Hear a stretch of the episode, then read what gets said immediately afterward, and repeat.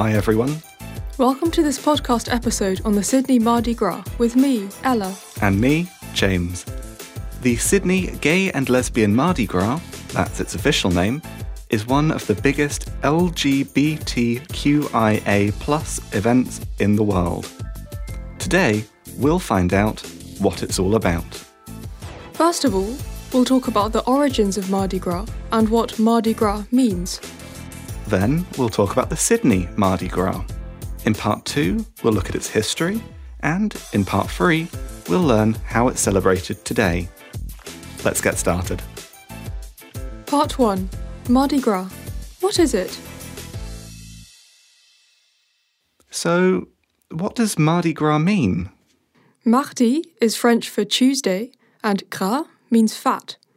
So, Mardi Gras is Fat Tuesday. Exactly. And there's a good reason for that.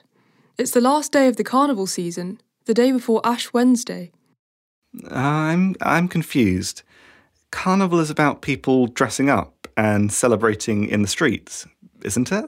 That's right, but it goes back to the old Christian tradition of fasting for 40 days at the end of winter.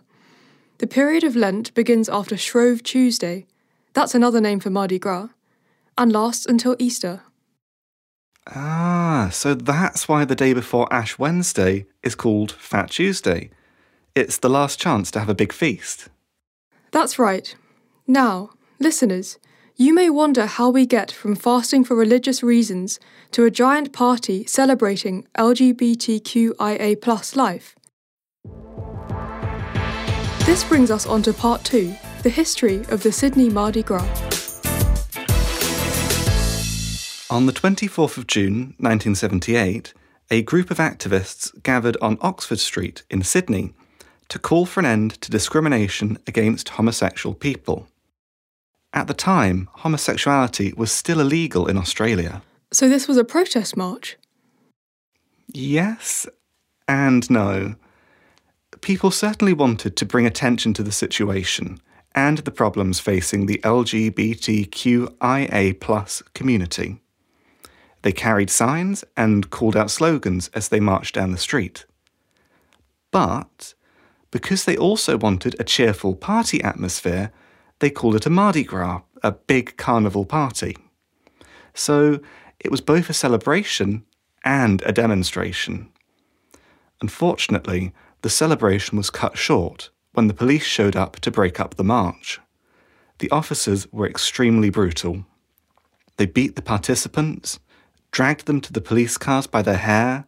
It was total chaos, and for many, it was a traumatic event.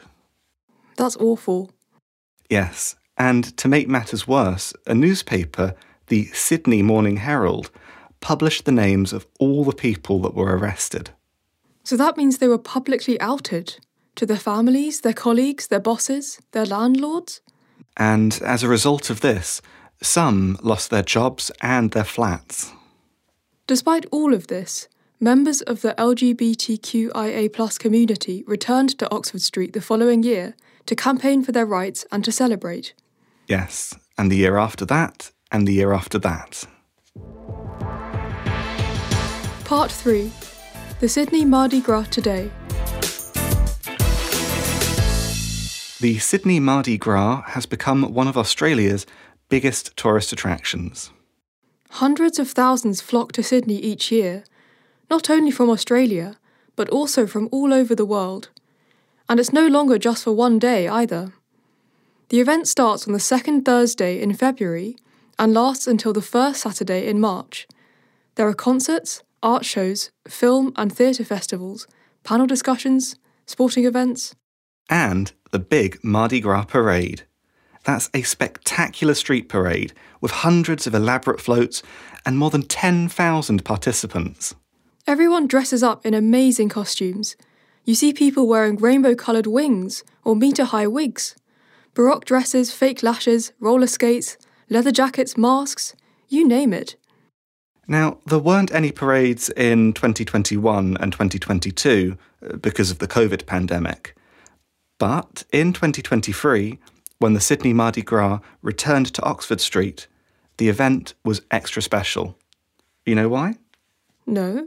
It was the 45th anniversary of the first Sydney Mardi Gras in 1978. And the city was voted to host World Pride that year.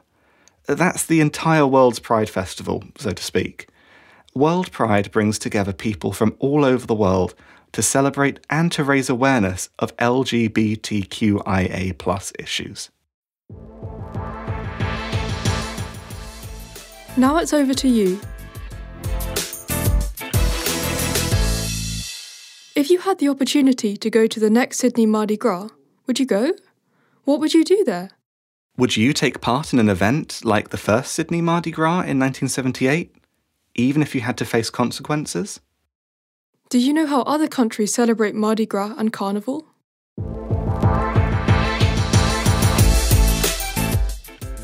That's it from us today. Thanks for listening, everyone. Be sure to tune in next time. Bye for now. Bye. Teachers can find a free worksheet and a transcript of this episode at www.westermann.de forward slash English. Make sure to learn more about our English textbooks and our free materials for your English lessons. The Westermann English podcast is produced by Niels Respondek and recorded at White Line Music. The speakers in this episode are Ella Collier and James Gough. Text by Inga Birth. Music by AudioHob.com.